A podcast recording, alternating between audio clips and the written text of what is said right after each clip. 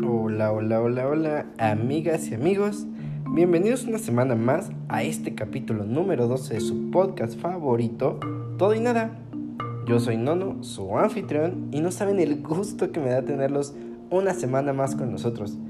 Porque después de la reflexión de la semana pasada les traigo un tema que vaya quedado la vuelta en las redes sociales y que cada año produce emoción, satisfacción, malestares, en fin, una serie de remolino de emociones y esto de lo que les estoy hablando es la conmemoración del Día Internacional de la Mujer. Y antes de comenzar, quiero dejar en claro que este capítulo no pretende dejar una postura ante los hechos sucedidos en las semanas pasadas.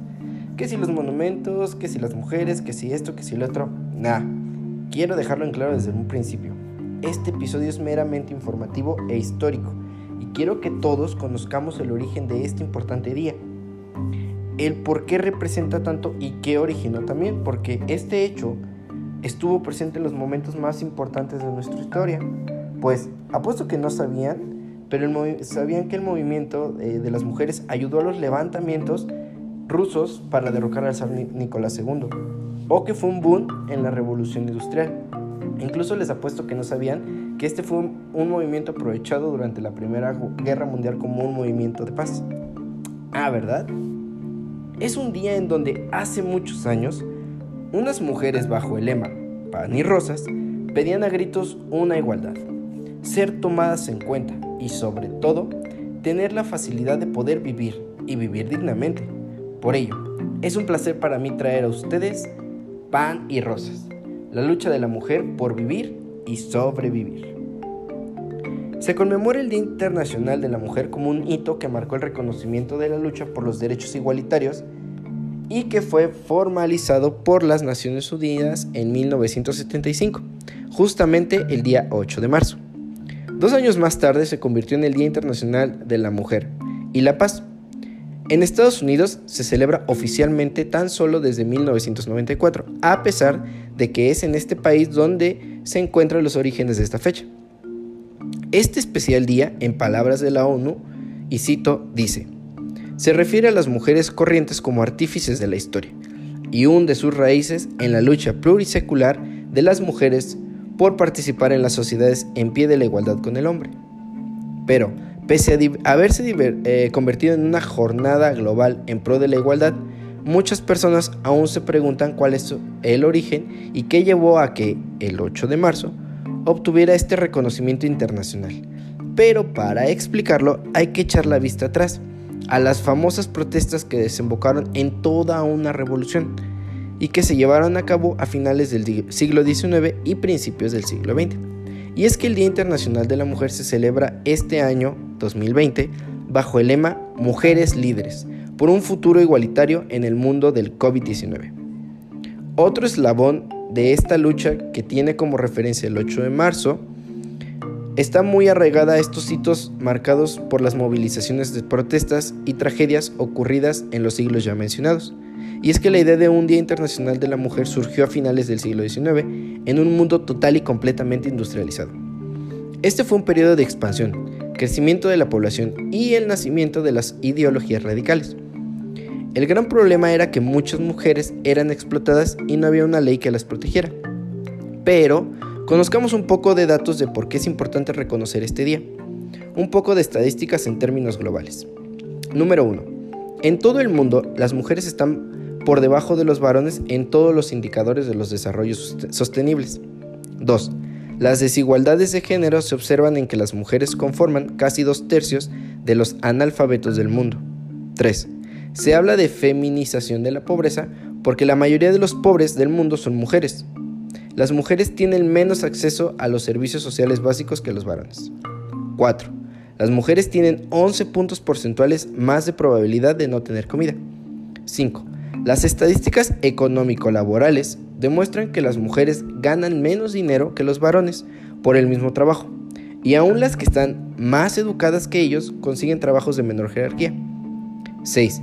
Existen 39 naciones en el mundo en que los hijos varones tienen derechos de herencia y las hijas mujeres no. 7.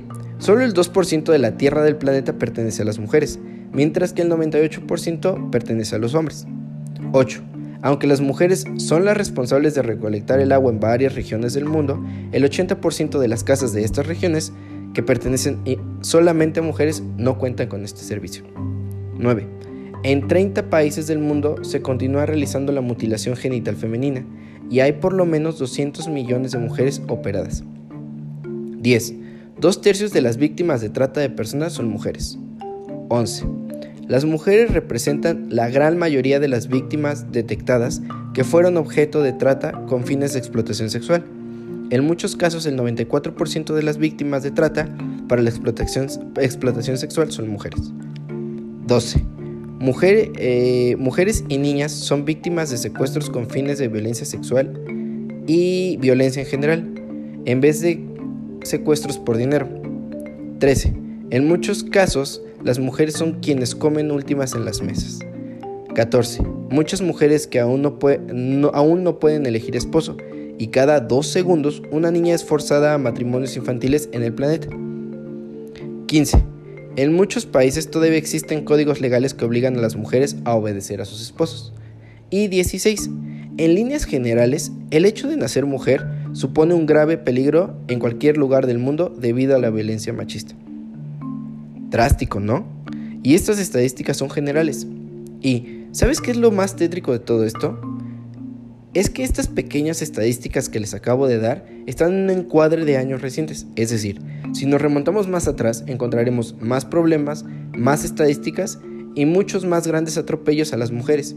Y entonces el nudo en la garganta se nos hace aún más grande por el simple y sencillo hecho de que todos en nuestras familias tenemos una mujer, empezando por nuestra madre. Y debería de decir que necesitamos pensar dejando de lado nuestro egoísmo en todo lo que esto eh, representa y que ahora se ha vuelto más visible. Y entonces, págatelas. Si te pones a pensar, en vez de criticar, deberíamos buscar cómo ayudar, más nosotros como hombres. Pero bueno, esperemos. Antes de entrar en esto, conozcamos un poco de esa historia que originó todos estos, entre comillas, cambios que aún le faltan mucho por mejorar. El Día Internacional de la Mujer tiene sus raíces en el movimiento obrero de mediados del siglo XIX, en un momento de gran expansión y turbulencias en un mundo totalmente industrializado, en el que la mujer comenzó a alzar cada vez más y más su voz. La vida de la mujer en Occidente por aquel entonces era una continua historia de limitaciones, ni derecho a voto, ni a manejar, ni tener sus propias cuentas, ni formación, y con una esperanza de vida mucho menor que la masculina por los partos y los malos tratos. Un ejemplo de esta creciente inquietud y debate entre mujeres se encuentra en 1848, cuando las estadounidenses Elizabeth Cady Stanton y Lucrecia Mott congregan a cientos de mujeres en las primeras convenciones nacionales por los derechos de las mujeres en los Estados Unidos. Ambas mantuvieron que, y cito, todos los hombres y las mujeres son creados iguales. Y es entonces que exigieron derechos civiles, sociales, políticos y religiosos para el colectivo que las acompañaba. Entonces, para este momento, ellas recibieron burlas, especialmente en cuanto al derecho que ellas exigían, que era votar. Pero pusieron una semillita que en los siguientes años fue creciendo y son destacadas especialmente por la ONU como un activismo de mujer que ha durado, durante, que ha durado por muchos años.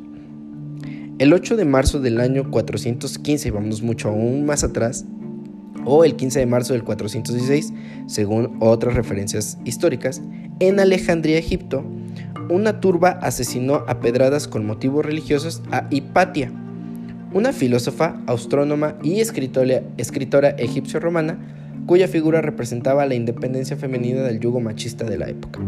Vamos a regresar un poco más acá.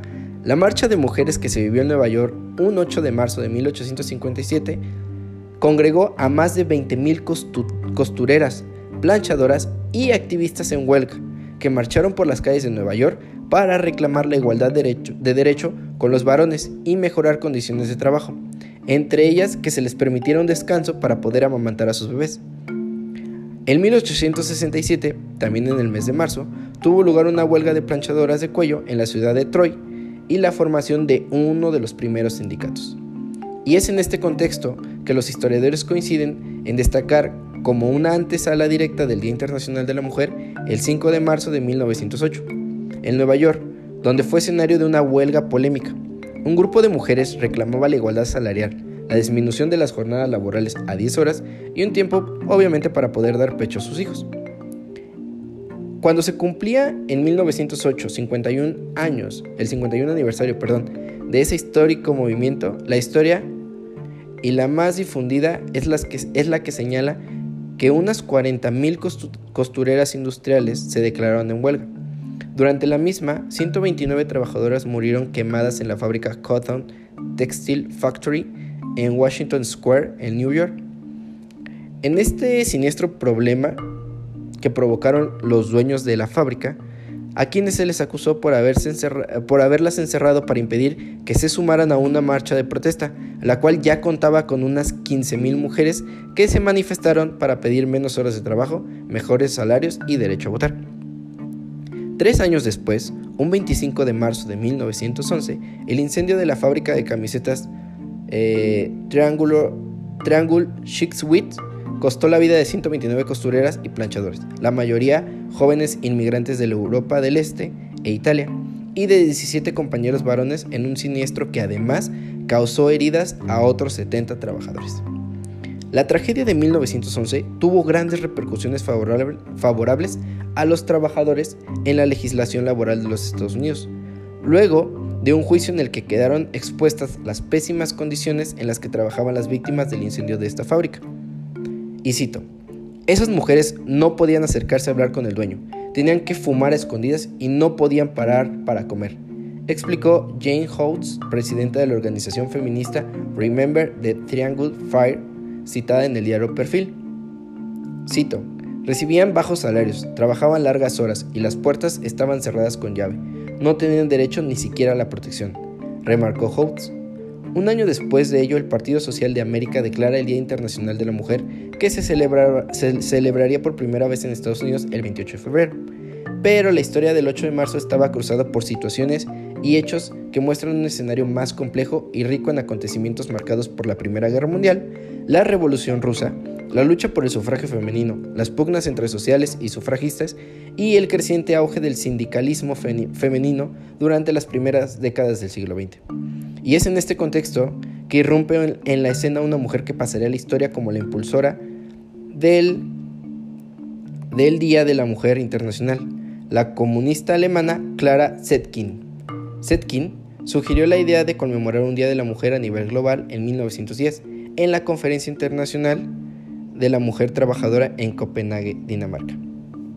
Su propuesta fue escuchada por un centenar de mujeres procedentes de 17 países y aprobada de forma unánime, aunque sin acordar una fecha concreta.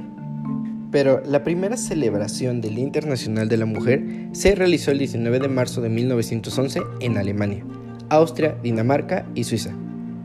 A raíz de que un año antes la Segunda Conferencia Internacional de Mujeres Trabajadoras declaró en Copenhague el 8 de marzo como la fecha de reivindicación de los derechos femeninos.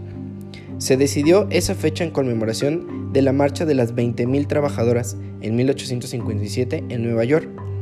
Pero fue la tragedia del 25 de marzo de 1911 lo que marcó la celebración moderna del Día Internacional de la Mujer.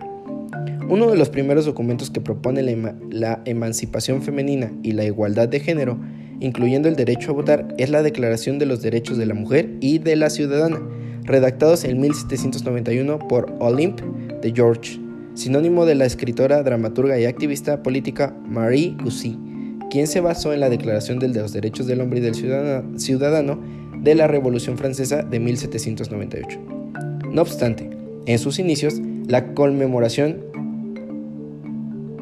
y cito, la conmemoración también sirve de protesta contra la Primera Guerra Mundial, recuerda la ONU. Y ahí se encuentra una de las claves de por qué se acabó eligiendo la fecha del 8 de marzo. Dentro de los movimientos pacifistas surgieron en vísperas de la Primera Guerra Mundial las mujeres rusas, quienes celebraron su primer Día Internacional de la Mujer el último domingo de febrero de 1913. Por esa época, el resto de Europa, las mujeres ya lo celebraban el 8 de marzo de cada año, para protestar por la guerra y solidarizarse con las demás mujeres, según las reseñas de las Naciones Unidas. Pero la ONU destaca la importancia de los acontecimientos que se vivieron en Rusia en medio de las protestas contra la Gran Guerra. Y cito, En el marco de los movimientos en pro de la paz que surgieron en vísperas de la Primera Guerra Mundial, las mujeres rusas celebraron su primer Día Internacional de la Mujer el último, domingo de febrero de 1903. En el resto de Europa, las mujeres celebraron mítines en torno al 8 de marzo del año siguiente para protestar por la guerra o para solidarizarse con las demás mujeres. Recuerda el organismo. En 1917, y como reacción a los millones de soldados rusos muertos, las mujeres de ese país vuelven a salir a las calles el último domingo de febrero bajo el lema Pan y Paz. Se trata de una huelga que continúa varios días y acabaría forzando la salida del zar. Cito, los trabajadores de la metalurgia se unieron a su protesta. Pese a que los bolcheviques veían la movilización de las mujeres como precipitada, el 25 de febrero, dos días después de que comenzara la insurrección de las mujeres en el Internacional de la Mujer, el zar ordenó disparar si fuera necesario para acabar con la revolución de las mujeres, explica la historiadora estadounidense Tema Kaplar en el, en el texto sobre los orígenes socialistas del Día Internacional de la Mujer. La medida del SAL fracasó y en su lugar comenzó la Revolución de Febrero, dice Kapler, que acabó con la abdicación del zar Nicolás II ese mes de marzo. El éxito de las mujeres rusas se consagró poco después. El gobierno provisional que se formó tras la retirada del zar la reconoció y reconoció el derecho al voto. La fecha en la que comenzó esta huelga de las mujeres rusas en el calendario juliano, entonces el, el que hacía referencia a Rusia, fue el domingo 23 de febrero. Ese mismo día el calendario gregoriano era el 8 de marzo y esa es la fecha que se celebra ahora. En 1945 se forman las Naciones Unidas para fomentar la cooperación internacional tras la devastación de la Segunda Guerra Mundial y la carta de este organismo multilateral se convertiría en el primer acuerdo internacional que consagraría la igualdad de género. En 1972, la Asamblea General de las Naciones Unidas declaró a 1975 como el Año Internacional de la Mujer, a celebrarse el 8 de marzo. Dos años después, invitó a todos los países miembros del organismo a conmemorar el 8 de marzo como Día por los Derechos de la Mujer y la Paz de manera internacional. Y es así como ahora esta lucha por la igualdad se lleva día a día en los hogares de millones de mujeres, no solo en las grandes y numerosas manifestaciones en pro de estos derechos, sino con el hacer del día a día. Cada mujer que busca una oportunidad de sacar adelante a su familia, de salir a buscar un buen trabajo, de salir y tener el valor de saber qué va a pasar, de no tener miedo a volver, de lograr llevar una vida normal al lado de un hombre que la quiere y la respete. Es una lucha constante en sí misma. Sí, yo como hombre no podría entender todo lo que día a día enfrenta una mujer, al salir con miedo. Y eso que en la actualidad a nosotros los hombres también nos podrían pasar miles de cosas.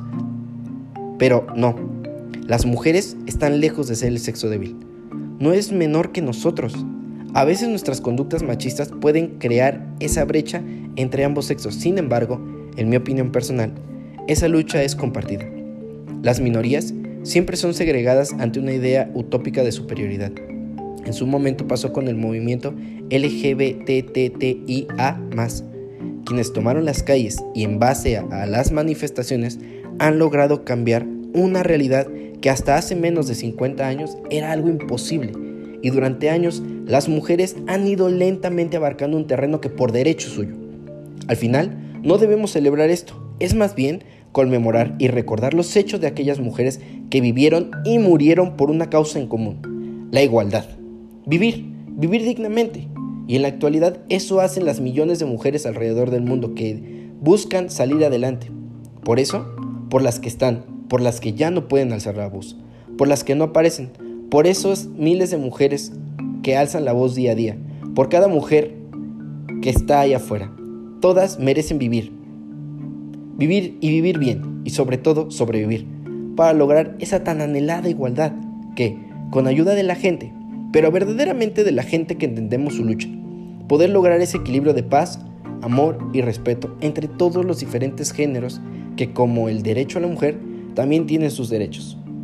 Hoy, ser mujer no es un sinónimo de miedo, es un apelativo de coraje, de amor, de pasión, de compromiso, de lucha, de superación.